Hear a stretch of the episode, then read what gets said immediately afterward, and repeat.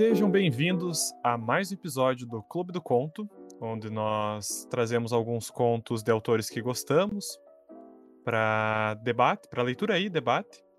É, nesse episódio, quem me acompanha é o Tots. Olá. E o João. Olá, pessoal. E o conto de hoje foi escolhido por mim, se chama Santuário da Nella Larsen. Uh, vou falar um pouquinho sobre a autora, porque curiosamente esse é um conto que é, é, a única obra da autora que eu li, é esse conto. Eu só tive conhecimento por conta dela, mas só pelo que eu li já me interessou muito no que mais ela, ela produziu, né? A Nell Larsen foi escritora, bibliotecária e enfermeira norte-americana. E ela passou uma parte da vida dela dedicada à, li à literatura, mais ou menos a parte em que ela trabalhou como bibliotecária. E ela é famosa por dois romances, que é o Quicksand e Passing. Um deles se traduz como Identidade. É, se eu não me engano, é um dos únicos romances dela que foram traduzidos. Ela é uma autora esquecida, né, no caso. Uma autora negra esquecida também. Basicamente, ela não teve uma vida literária boa, por assim dizer. Tipo, ela teve grandes conquistas, mas acabou sendo apagada da história principalmente pelas condições é, financeiras da vida dela. Ela viveu com a pensão do marido até a morte dele em 1941. E depois ela teve, depois da morte do marido, ela basicamente parou de escrever. Ela teve que voltar a trabalhar como enfermeira. Foi assim que ela passou os últimos anos de vida dela, mas ela enfrentava uma depressão profunda e acabou por é, acabou por cometer suicídio ao fim da vida, quando ela tinha 72 anos, sem deixar nenhum herdeiro. É, tipo, encerrou ali o, o, o galho da família dela, mas deixou obras importantes, como as que estaremos lendo e analisando hoje. Então, com você, senhoras e senhores, Santuário de Nella Larsen.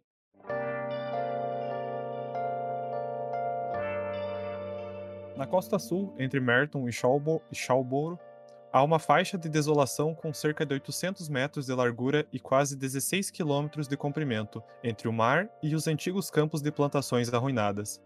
Contornando a borda dessa estreita selva, uma estrada parcialmente crescida ainda mostra vestígios de sulcos feitos pelas rodas de vagões há muito apodrecidos ou cortados em lenha. Essa estrada quase não é utilizada, agora que o Estado construiu sua nova rodovia um pouco a oeste e os vagões são menos numerosos do que os automóveis. Na estrada abandonada, um homem caminhava rapidamente, mas apesar da pressa, tocava os pés no chão com infinito cuidado a cada passo, pois não havia vento ou qualquer outro som, e o peso da noite silenciosa intensificava cada ruído. Até mesmo quebrar de um galho poderia ser ouvido claramente e o homem precisava de cautela e pressa. Diante de uma cabana solitária que se afastava timidamente da estrada, o homem hesitou por um momento, depois avançou pela área verde à sua frente. Visando atrás de uma moita de arbustos, perto da casa, ele olhou pela janela iluminada para Annie Poole, parada diante da mesa da cozinha misturando os biscoitos da ceia. Ele era um homem grande e negro com olhos castanhos claros e cheios de uma estranha mistura de medo e espanto. A luz mostrava listras de terra cinza em seu rosto pesado e suado, em suas mãos grandes e em suas roupas rasgadas. Pedaços de folhas secas e grama morta se agarravam em seu cabelo crespo. Ele fez um gesto como se fosse bater na janela, mas em vez disso, se virou para a porta. Sem bater, o homem abriu e entrou. Ela não se mexeu, mas com seus olhos castanhos, encarou-o imediatamente. Você não está com pressa, não é? Jim Hammer questionou. Não foi, entretanto, inteiramente uma pergunta. Estou com um problema, senhorita Poole, explicou o homem, a voz trêmula, os dedos se contraindo. O que você fez agora? Atirei em um homem, senhorita Poole. Sério? A mulher parecia calma, mas a palavra foi cuspida. Sim, atirei. No tom do homem havia um espanto, como se ele mesmo realmente não pudesse acreditar na própria afirmação. Morto?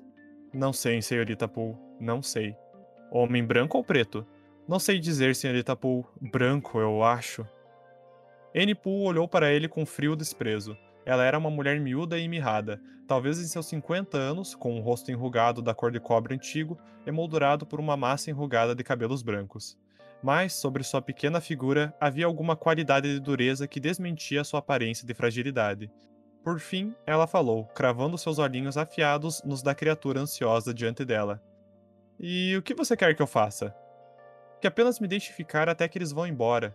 Esconda-me até que eles passem. Acho que não estão longe, implorou ele. Sua voz tornou-se um gemido assustado.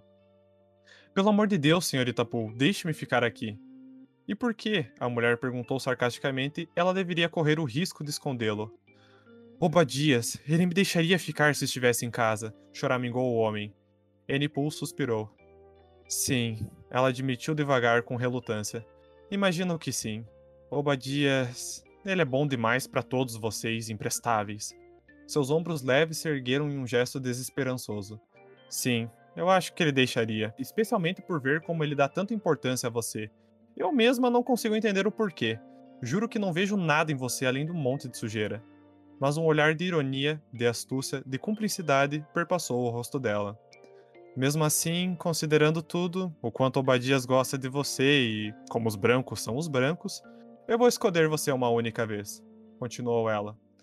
Atravessando pela cozinha, ela abriu uma porta que dava para um pequeno quarto, dizendo: Fique debaixo daquela colcha de penas desgastadas, que eu cubro você com outras roupas. Não pense que eles vão achá-lo se procurarem em minha casa. E eu não acho que eles vão farejar você feito um animal caçando, a não ser que você seja descuidado e permita que eles te cheirem. Ela se voltou para ele com um olhar fulminante. Mas você foi leviano.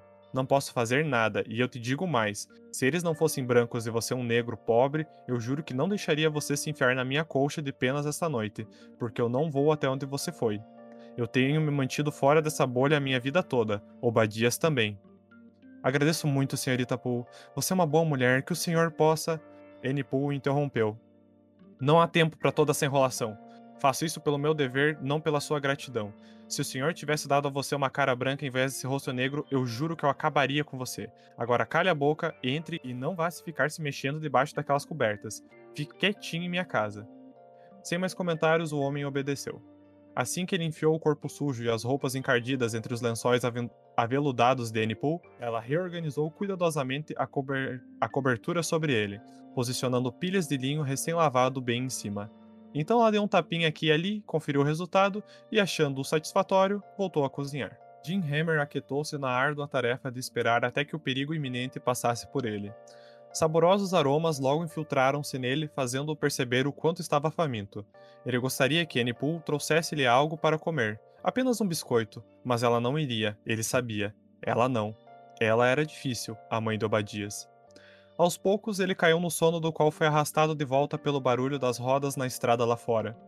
Por um segundo, o medo o agarrou com tanta força que ele quase saltou do sufocante esconderijo ao lado da cama em busca de escapar, ativamente, do horror de ser capturado. Sentiu um espasmo no coração, uma dor tão aguda, tão cortante que precisou suprimir o impulso de gritar.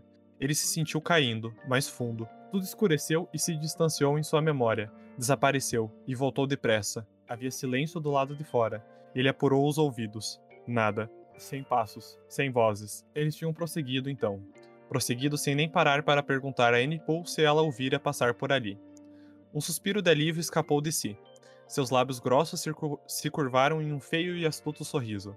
Fora inteligente da parte dele pensar em ir até a casa da mãe de Obadias para se esconder. Ela era como um velho demônio, mas, ela, mas ele estava seguro em sua casa. Ele permaneceu deitado por um pouco mais de tempo, escutando atentamente, e, quando não podia ouvir mais nada, começou a se levantar. Mas imediatamente parou, seus olhos castanhos claros brilhando como chamas pálidas. Ele tinha ouvido o som inconfundível de homens vindo em direção à casa. Rapidamente deslizou de volta para o pesado e quente abafamento da cama e permaneceu à escuta, cheio de medo.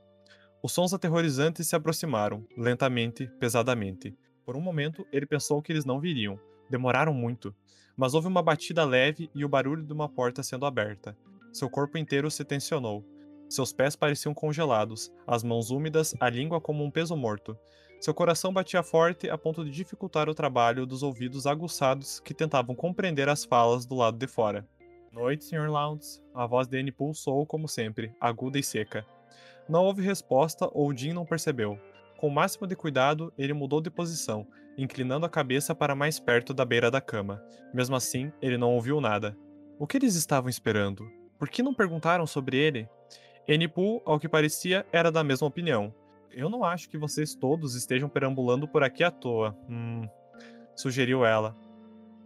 Temos más notícias para você, N. Receio que. A voz do xerife saiu baixa e estranha. Jim Hammer o visualizou de pé e adiante, um homem alto e curvado, seu bigode branco manchado de tabaco pende pendendo frouxamente nas pontas, o nariz adunco e pontudo, os olhos azuis e frios. Também foi difícil encarar Bill Lowndes, um branco. Quais são as más notícias, Sr. Lowndes? perguntou a mulher de forma calma, direta. Obadias, começou o xerife, hesitou, começou novamente. Obadias, é. Ele está lá fora, N. Receio que. Droga! Você está errado! Obadias não fez nada, Sr. Lowndes. Obadias! exclamou ela estridentemente. Obadias, entre e se explique! Mas Obadias não respondeu, não entrou. Outros homens entraram. Entraram com passos arrastados e hesitantes. Ninguém falou, nem mesmo Anipou. Algo foi colocado cuidadosamente sobre o chão. Obadias, meu filho, disse sua mãe suavemente. Obadias, meu filho. Então um repentino alarme. Ele não está morto, está, Sr. Lowndes? Obadias, ele não está morto, está? Jim Hammer não entendeu a resposta à pergunta suplicante. Um novo medo tomava conta de si. Houve uma confusão, Anne, explicou Bill Lowndes gentilmente.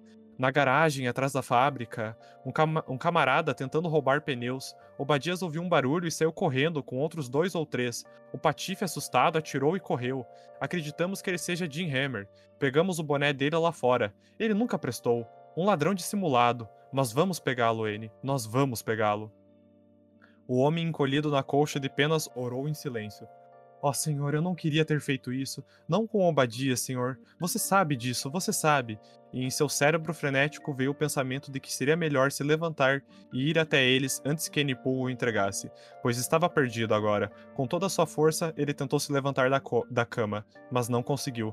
Ó oh, Senhor, gemeu ele. Ó oh, Senhor. Os pensamentos amargos correram por sua mente como pânico. Ele sabia que tinha acontecido conforme estava escrito na Bíblia a respeito dos ímpios. O Senhor estendeu a mão e o feriu. Ele estava paralisado, ele não conseguia mover as mãos ou os pés. Gemeu novamente. Era tudo o que restava a fazer, pois a nova calamidade sobre ele era tão aterrorizante que se esqueceu do quão perto estava do perigo, logo na cozinha. Seus caçadores, entretanto, não o ouviram. Bill Lowndes dizia: Procuramos Jim ao longo da velha estrada. Imaginei que ele deixaria rastros em direção a Chalboro. Você não viu ninguém passar esta noite, Anne? A resposta veio prontamente, sem vacilar. Não, não vi ninguém passar. Ainda não. Jim Hammer respirou fundo. Bem, concluiu o xerife, vamos seguir adiante. Obadias era um rapaz muito bom. Se todos fossem como ele. Sinto muito, Anne. Qualquer coisa que eu puder fazer, me avise. Obrigado, Sr. Lowndes. Com o som da porta fechando quando os homens partiram, o poder de movimento voltou ao homem no quarto. Ele empurrou os pés sujos de terra para fora das cobertas e se levantou, mas se agachou novamente. Não estava com frio agora, mas com calor e queimando. Quase desejou que Bill Lowndes e seus homens o tivessem levado com eles. Poole havia entrado na sala. Pareceu que se passou muito tempo antes que a mãe de Obadias falasse. Quando fez, não houve lágrimas, nem censuras, mas uma fúria violenta em sua voz quando atacou-o. Saia da minha colcha de penas, Jim Hammer, e da minha casa, e nunca pare de agradecer ao seu Jesus por ele ter te dado esse rosto negro.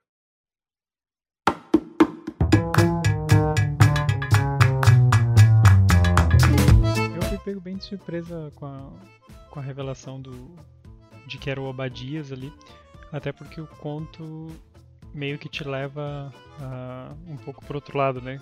Ele, uhum. através do, do personagem do, do Jim, ele, como ele descreve como provavelmente sendo um homem branco, né? Você nunca, nunca considera isso, né? E, mas achei uma boa, uma sacada muito boa e, e porque é interessante como a, ele leva uma tensão no conto inteiro, né? Um sentimento de tensão, só que ele vai mudando, né? Que prim, primeiro essa tensão é, é de quem está perseguindo ele, né? Depois quando descobre quando, quando o pessoal traz o corpo do, do Obadias, a atenção passa a ser ele tá à mercê da mãe do Obadias, né? É, exatamente. o que, que, ela, uhum. o que, que ela vai fazer com ele, né? E, uhum. e, interessante também ele descobrir ali, né, que ele matou o Obadias, é. Ele matou o Obadias. Exatamente. Uhum. E é, eu acho que é, é interessante essa ideia, e junto do, do título do conto, né, o nome santuário em si, né, Uhum. de, de, de como a casa da, da Enipu e do, do, do filho dela, Obadias, é um, é um santuário para as pessoas, pessoas negras que se refugiam ali o que dá a entender que o Obadiah sempre refugiava eh, bandidos, né? Assim, tipo, sempre que pegar ou alguma pessoa negra em qualquer tipo de apuros, né? Eh, eles estavam sempre à disposição para, no caso, mais o Obadias do que a mãe dele, né? Mas num, num gesto de, de caridade, a mãe dele eh, se prontifica a fazer o mesmo e acaba levando essa facada nas costas, de certa forma, né? É, Eh, porque ela acabou com, com o filho morto, né? Fazendo aquilo que o, que o filho sempre fazia, né? Acho bem, bem interessante essas relações, né? Mas eu acho muito interessante da decisão dela de não, inte- não entregar o Jim, sabendo de que, tipo, o destino dele nas mãos da polícia seria o mesmo que o do filho dela, né? É, sim. É, o, é, o tempo inteiro. O tempo inteiro fica bem, bem explícito isso na história, de tipo, como a sim, casa sim. é usada pra esconder, tipo, porque ele ia, ele ia ser morto por ter roubado um pneu, sabe? Tipo, eh, com uma brutalidade dada a época da, da história, tipo, não, não perdoaria, né? Sim, ficou bem bem, ficou bem claro que ela não gostava dele, mas como Uhum, ele era negro, eu, tipo, não gosto de você, mas já que você é negro, então eu vou, eu vou te proteger, né? Porque eu sei como é que são os brancos. uhum, Além do, do apreço que o filho dela tinha por ele também, né? Que ela Uhum, comenta é, várias vezes também. que o filho dela realmente tinha um certo carinho por ele, né? O o que traz toda, toda a ironia, né, dele acidentalmente ter matado o Obadias, né? É, quando ele fala que ele acha que foi um branco, provavelmente se refere às pessoas que estavam perseguindo ele junto do Obadias, né? A, a história também deixa claro que era de noite, né? Quando, quando tudo isso aconteceu, então era difícil para ele enxergar o que ele estava fazendo enquanto ele, fugi, enquanto ele fugia, né? Uhum. E acabou culminando nesse, nesse acidente. Uma, uma questão curiosa sobre esse conto agora em questão de publicação, é um trecho que tem até na, na Wikipédia e até no fim dessa, dessa edição traduzida, é que quando ela publicou esse conto, a autora foi acusada de plágio. Eles dizi- diziam que esse conto lembrava um outro que era chamado Mrs. Edis, é, de uma outra escritora britânica, né? Só que, tipo, eram parecidos, ah, pelo que eu, eu não li ainda esse conto Mrs. Edis, mas pelo que tem aqui, os contos tiver, tinham temas parecidos, a ideia do santuário, né? Mas não foi apresentado nenhuma, nenhuma prova de plágio, né? E ela ainda acabou, a, a Nella Lar- Larsen acabou sendo premiada pelo conto, eh, depois que foi resolvida essa questão, né? Ela foi a primeira mulher negra dos Estados Unidos a receber uma bolsa, eh, por esse, por esse conto. Que Eu fui meio que pego de surpresa pela, hum, por uma temática deveras pesada, né? No, no uhum, conto. Ah, até ah, levando em consideração ah, a época em que se passa o conto, uhum. que. ah, de, de que ano mesmo é o conto? É, 1930, é, eu é- acho. Ah, é, é, é, eu lembro que tinha, tinha visto 1930, mas eu não lembrava se era a data de nascimento da, da autora ou era a data de publicação do, não, do publicação. livro. Uhum, É, e era uma, era uma época já bem pesada, na- em quesito de, de, de racismo e tudo mais, né? Até porque os movimentos de mais liberdade dos negros começaram a ganhar mais espaço, se eu, se eu bem me lembro, nos Estados Unidos lá por 1950, que eles começaram a, uhum, a, a conseguir, né? Lutar melhor. Então, uhum, 1930 já devia ser uma época bem, bem tensa para se viver. E esse conto, eh, engraçadamente, me lembrou um de uma semana que nós fizemos, que acho que a gente ainda não estava fazendo podcast. E eu não lembro qual era a premissa, mas me lembrou um texto do Tots, que é um de um, uma senhora reportando um roubo para a polícia, Hum, da- sabe, né, qual é. Da das daí, cores. Hum, isso, esse, isso, era da temática das cores, obrigado. Ah, e daí no finalzinho, ela, ela revela pro, pro policial que ela tem falado o texto todo, ah, ele é como, como o senhor, como o senhor. Daí o cara tenta adivinhar, ah, como? É, é negro, não sei o quê, não sei o quê. E no final ele, não, senhor, ele, é, ele era policial também, sabe? Então uhum. foi, me pegou bem, eu, eu vi muita similaridade, sabe, ne- nesse, nesse quesito. Não que Uhum. tenha tido uma revelação tão surpresa assim no conto da, da autora, mas eu achei uma temática muito parecida, Mas sabe? tem, assim, Uhum. o, que ficou, e, e daí eu vou entrar na- um pouco na- na- no quesito da tradução, mas o que me ficou Aham. no começo, quando eu fui ler, no começo eu não sabia que a, que a mãe do, do Obedias era uma mulher negra. Eu, Uhum. a princípio eu pensei que ela fosse branca, porque ele se dirige a ela com, com respeito, senhora, assim, e ela tá, tipo, numa casa, e eu achei que fosse, tipo, a, a, a senhora para quem ele trabalhava, da casa que ele trabalhava, ou, ou que ele conhecia de alguma coisa. E, e daí depois eu só, só fiquei, só entendi que ela era, que ela era negra depois quando ela fala é, é, essa coisa dos dos brancos ali, né? Que ela fala, eu vou te defender Uhum. porque Os você é brancos negro. são os brancos, É, né? os brancos Uhum. são os brancos. Deu tipo, ah, deu, ok. Então ela é negra, percebi. Uhum. E, e no conto original, ah, eles falam, logo na primeira frase, você já percebe que ela é negra pela forma como é escrita, escrito o diálogo. E eu achei que isso dá uma, uma, uma percepção bem diferente pro, pro conto, por boa parte do, pelo menos do Sim. início ali, né? Isso Uhum. torna a dinâmica entre eles, incluindo o filho dela, que nem aparece como personagem na história, mas bem interessante. Porque, até porque do jeito que ela fala ali no começo, né? Porque ela, ela chama o cara de lixo, de sujo, né? Então Uhum. parece muito que Nesse ela. ponto, pode, pode falar. Quer dizer, que parece muito.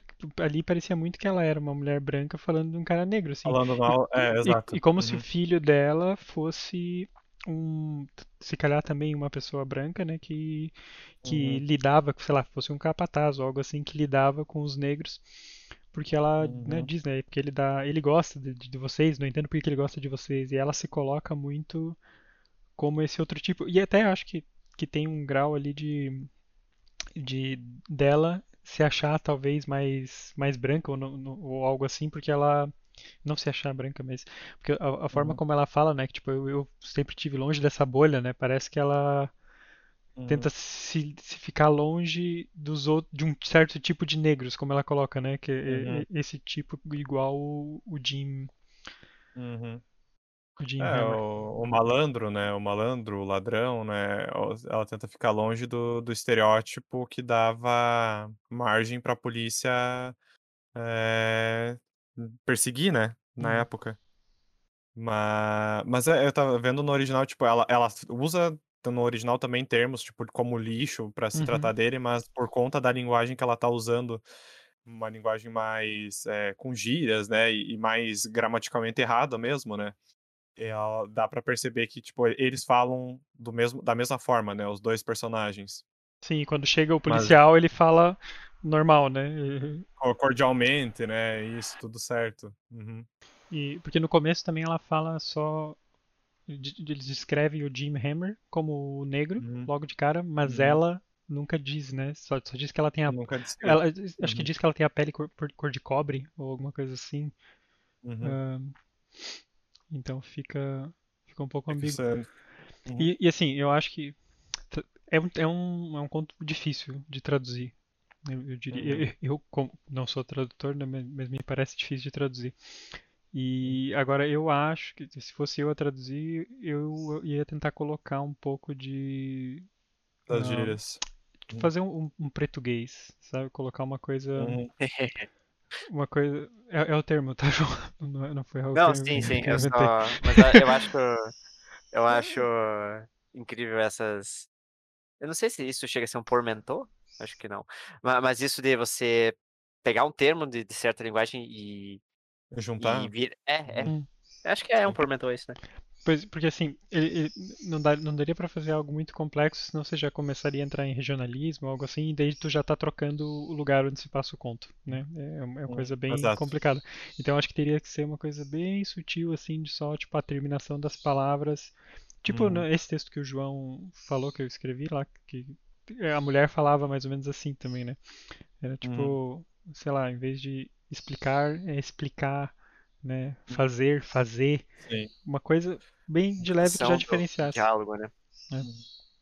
É, é, esse- né, nesse quesito, o processo de tradução realmente é, é, um, é um monstro, né? É. Nesse sentido, que você nunca sabe o quão regionalista vai ficar e você quer que o texto fique o mais claro possível, né? É, mas eu, eu entendo, eu entendo essas é, considerações. Ah, acho o, processo como, como ele está aqui é impressionante de qualquer forma, pelo sentido de que, é, como eu comentei no início do, do episódio, esse é um conto perdido, né? Tipo, não não existem outras traduções dele para o Uhum. português. Ele foi trazido pela iniciativa do Clube da Caixa Preta, que se propõe a traduzir obras que, eh, de autores negros que foram perdidas ao longo do das décadas, né. E eu acho, tipo, mu muito foda a gente poder ter acesso a a uma autora que, tipo, tem o romance dela, eh, em português, que é o o Identidade, eu ainda não li, mas, eh, tá na minha lista pra ler.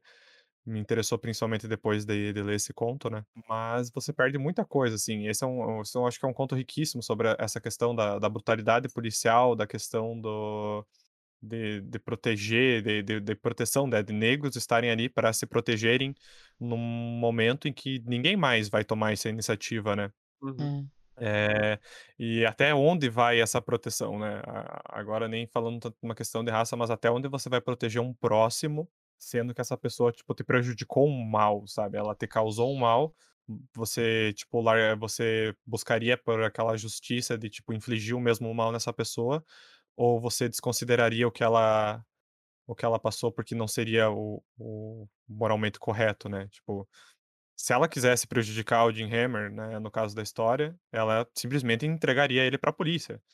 É simples assim, ele morreria ou seria torturado, mas teria aquela aquela questão de: "Ah, ele matou o filho dela", né. Mas isso seria o correto? Isso deixaria ela em em paz e, eh, isso seria até mesmo que o filho dela teria feito no lugar, né. Tem tem toda essa questão que eu acho muito interessante. Eu acho que em quesitos de, ah, por que que ela não não revelou, né, que ele Uhum. era o o Ele o ali, né. filho é, pois é, ele estava ali. Eh, não não só pela razão dela ter comentado: "Ah, eu sei como os brancos são", e que você tinha Uhum. comentado, ah, ela sabia qual que seria o destino dele, mas acho Uhum. que também porque ela basicamente fez uma uma promessa pra ele, né.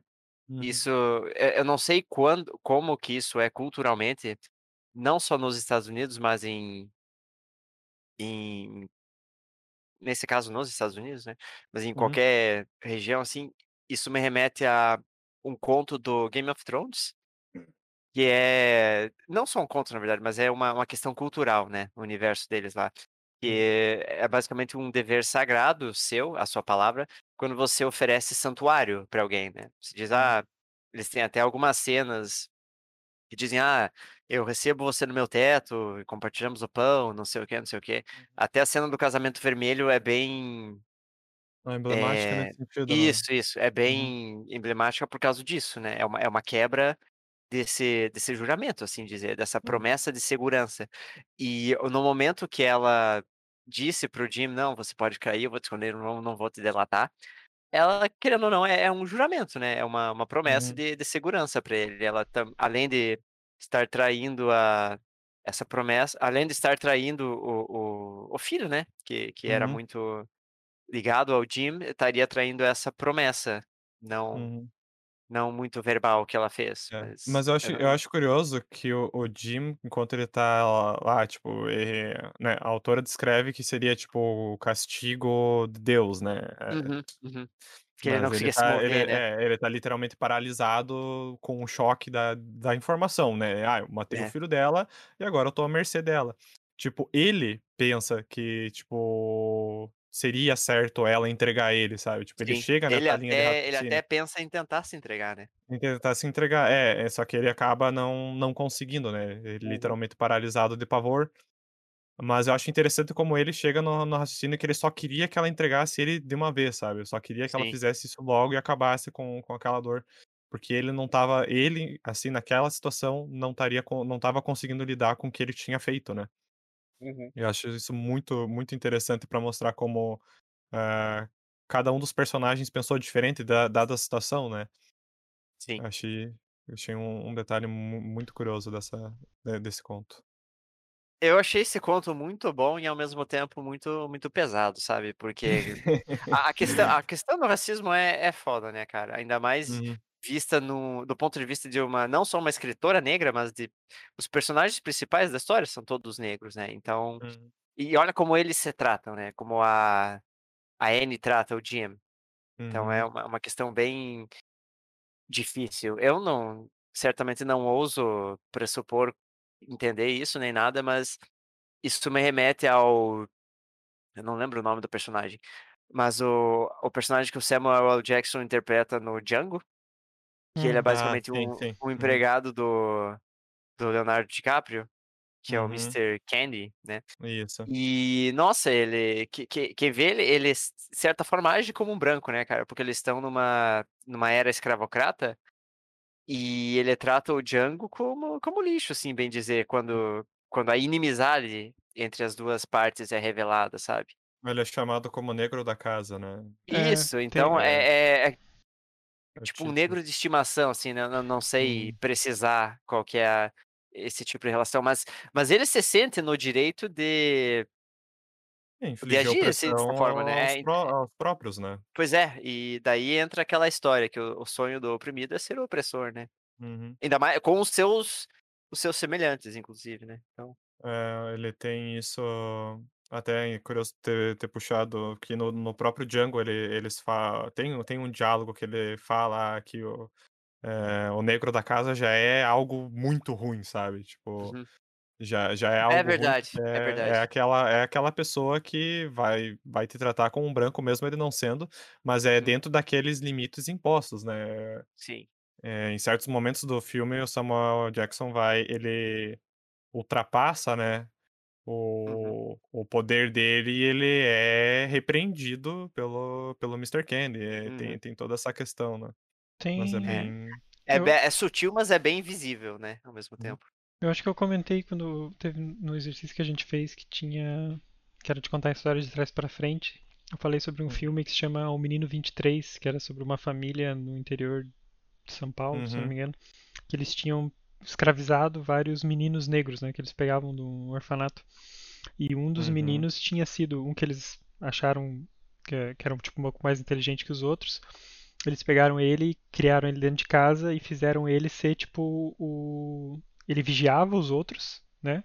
Uhum. E mas ele tinha regalias de morar da casa. Então ele cresceu tipo muito amigo do filho do, do dono, né, do patrão. E, e ele se considerava os outros, né, os, os, os outros que ainda estão vivos, desses que conseguiram escapar e foram escravizados, falavam que ele tratava eles como lixo e ele se achava o se achava Maioral. branco, se achava igual os patrões assim. Sim. E, e no fim viveu. Tem, tem tipo, eles entrevistam também é interessante a, a, a família dele, né? Os, a- eu não lembro se ele não. Acho que ele não tá mais vivo. Acho que ele morreu relativamente jovem, assim. Mas eles entrevistam a, a, os filhos, netos dele, e eles contam como se, tipo, ele fosse da família. Ele era da família, né? Que acha, ele achava que ia Uhum. ganhar a herança também, como se fosse, como se fosse Hum. filho. E enquanto e, e- então, tipo, os filhos deles dele acreditam nesse nesse lado, enquanto os outros Sim. que conheciam ele e, e eram lá escravizados também dizem contam esse outro lado mais, mais sombrio, né, dele e que ele, Sim. na verdade, ele era maltratado também, só que menos do que os outros. Hum, É bem interessante isso. É, eu lembro desse. É um documentário, né? É um documentário. Esse do, do, menino, do menino 23. Ma- Mas é realmente como, dado uma certa margem de, de poder, o oprimido pode se tornar realmente o, o opressor, né? Nesse, nesse tipo de situação. Que é o que não acontece nesse conto.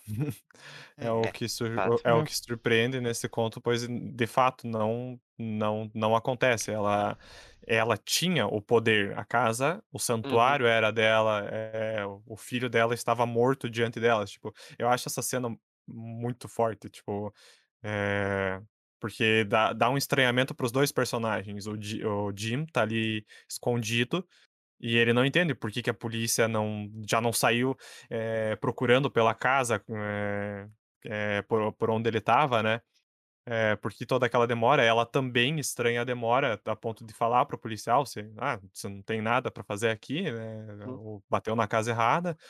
E, tipo, quando eles literalmente trazem o corpo do Obadias morto pra, pra dentro da casa, que, te, que, que fica aquela, aquele momento, tipo, que ela poderia descontar toda a raiva dela nisso. Ela tem esse poder, mas ela Sim, resolve, assim, sem nem titubear, né? Porque quando ele, quando ele, pe- quando ele pede, a gente tá procurando o Jim Hammer. Eles sabem que foi o Jim, tipo, Uhum. isso que- e ela fala, você Na verdade, eu ninguém? acho que né? o, o delegado, o xerife, menciona que eles, eles suspeitam.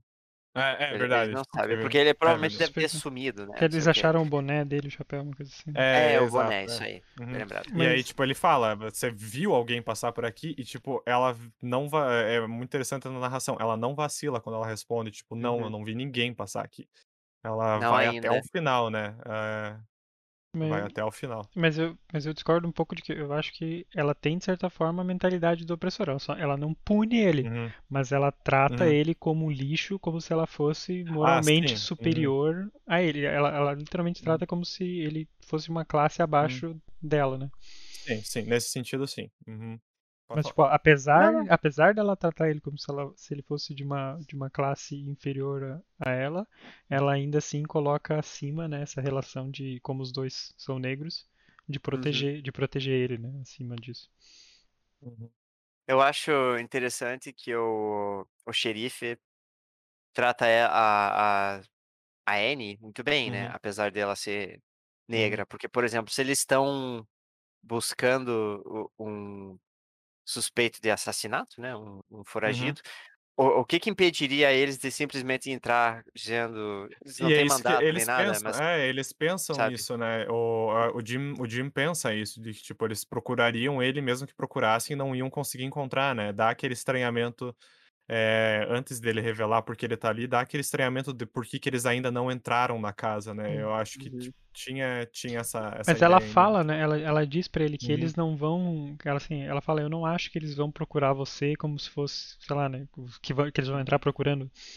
Porque acho que ela já, ela já tem essa noção de que, de que ela não é qualquer negro e que eles não vão Uhum. fazer com ela o que eles fariam se fosse qualquer um. Eles, Uhum. que eles, ela, Até ela, tem um, pode. Ela tem um certo respeito, né? Tanto ela e como fica Pois claro, é. o Obadias também goza de um certo respeito, porque é alguém honesto, é alguém trabalhador, né? Sim. É justo esse, Exatamente. esse respeito que eu acho interessante, porque apesar de, apesar dela ter essa relação meio diferente com o xerife, ah, ali é conhecido como um lugar de refúgio para os negros, né? Então acho que talvez isso pudesse ser um ponto interessante na história, pudesse ser um, um twist ali no finalzinho. Aliás, a Ah, gente mas não é- sabe se o Obadias e ela são, são- sei lá, se, o- se a reputação é porque são honestos e bons trabalhadores ou só porque são mais submissos do que o normal. Hum, né? É, isso sim. não é revelado de fato. É, eu não sei, é, é, ali deixa. É, é que tipo, o local que a história se passa é, é- é fictício, né? Mas eu- a, a autora, ela é. Ela é um. que diz um expoente do renascimento do Harlem, né? As histórias dela retratam bem essa ideia é, do, do Harlem, da comunidade, né? Da, da, da união. E o, o Obadias, o que dá a entender é que ou ele trabalhava na ou próximo da mecânica que tinha sido roubada, né? Era tipo, atrás, no- acho que era no prédio do lado, ele fala. É, tipo, então ele era, ele era um trabalhador, assim, como foi falado, ele era um trabalhador honesto e tudo mais, eles gozavam de certo respeito, é, mas é, realmente eu acho que é, é essa questão de, tipo, deixar uma fachada, né, como a casa era um santuário para sempre que alguma pessoa negra tivesse em, em algum tipo de, de apuros, ao que dá a se entender principalmente com a polícia, né, eh, eles meio que, tipo, deixavam essa fachada de serem pessoas honestas, eh, pessoas sempre corretas, para poderem ajudar, hã, no caso mais por parte do Obadias do que da mãe dele, ela deixa isso bem claro, né, Uhum. para poder ajudar os seus próximos, né, porque, eh, eles sabem como como o bairro é complexo, como a onde eles moram, é quando se trata da polícia e de de atritos entre brancos e negros, quem vai sair morto é sempre o o negro, né. Então, eu eu acho que tem tem esses 2 fatores, né, mas realmente é muito pouca informação que que a autora nos dá nesse sentido, pra gente saber se a personagem só acha que tá numa classe superior, ou se ela realmente goza desses privilégios, né. Uhum. Eu acho que fica mais complicado ainda no original, porque o o modo que os 2 personagens falam é idêntico, né, e é um um semi-analfabetismo, por assim dizer. Então, eh, eu eu acho que no original você é é mais mais difícil ainda de você conseguir tirar, hã, o que que dá essa vantagem a ela, né. Sim, E é quando foi que você descobriu essa autora, Otávio? Que você falou que descobriu ela através desse conto, né? É, sim, que foi pelo pelo próprio Clube da Caixa Preta, como eu mencionei antes. Ah, tá, tá. Eles Foi pelo eh, clube. foi em dezembro, acho, se eu não me engano, deixa eu até foi em dezembro de 2020. Esse conto, na verdade, foi um bônus, porque todo, me eh, todo mês eles eh, liberam digitalmente um, um conto, né? Eh, um conto restaurado. E quando eu li, terminei de ler, fiquei, nossa, esse conto é foda, sabe? Tipo, Sim. eh, É, tratou de esse uma conto é um que, de É, fato, é, cho- é choca muito um pouco, assim, É muito o, o interessante porque né? a a a falando da minha experiência no clube, até então não tinha nenhum conto tão explicitamente sobre racismo, assim, ne nesse sentido, de autores negros, Uhum. sabe. Sempre estava ali a temática, mas nunca nunca foi tão explícito, tipo, como os brancos são os brancos, sabe, eh, como a personagem mesmo fala. Eh, e essa questão da brutalidade policial. Então esse foi uma uma surpresa, assim, e aí eu, hum, achei muito interessante, me marcou bastante, assim, Uhum. principalmente por ser de uma autora que não se ouve falar, né. E aí, quando a gente iniciou essa questão do Clube do Conto, me veio à mente de uma de um algum momento trazer o o conto da Nella Larsen, pra estar indicando também a autora, né, pra que mais pessoas estejam descobrindo essa autora e, quem sabe, se interessando em trazer mais obras delas para o para o Brasil, né. Mas é isso então, por hoje é é só. Essa foi a nossa discussão do conto Santuário de Nella Larsen, pro quarto não, quinto episódio do Clube do Conto. Semana que vem voltamos com os desafios semanais. No caso, o desafio dessa semana é, bissemanais. Nesse caso, o desafio é do Tots. É escrever um conto que gira em torno de uma relação de poder hierárquico entre duas ou mais pessoas. Como, por exemplo, professor-aluno, rei súdito, patrão e empregada doméstica. Com o bônus, a história deve ter início, meio e fim, e menos de 500 palavras. É, então, esse é o conto para essa semana. Se você tem interesse em participar dos nossos desafios ou quer deixar comentários sobre os contos que estamos lendo, sugestões também, ou bater um papo geral, a gente está disponível no, no e-mail o sindicato dos escritores gmail.com. Temos um canal do Discord que o link vai estar na, na- no post. Também estamos nas redes sociais Twitter e Ins- Instagram, no arroba Sindicato dos Escritores, e você pode encontrar todos os conteúdos que lançamos até então em sindicatodosescritores.wordpress.com. É isso então por, essa, por esse Clube do Conto. Até semana que vem e tchau, tchau. Até, pessoal. Até mais.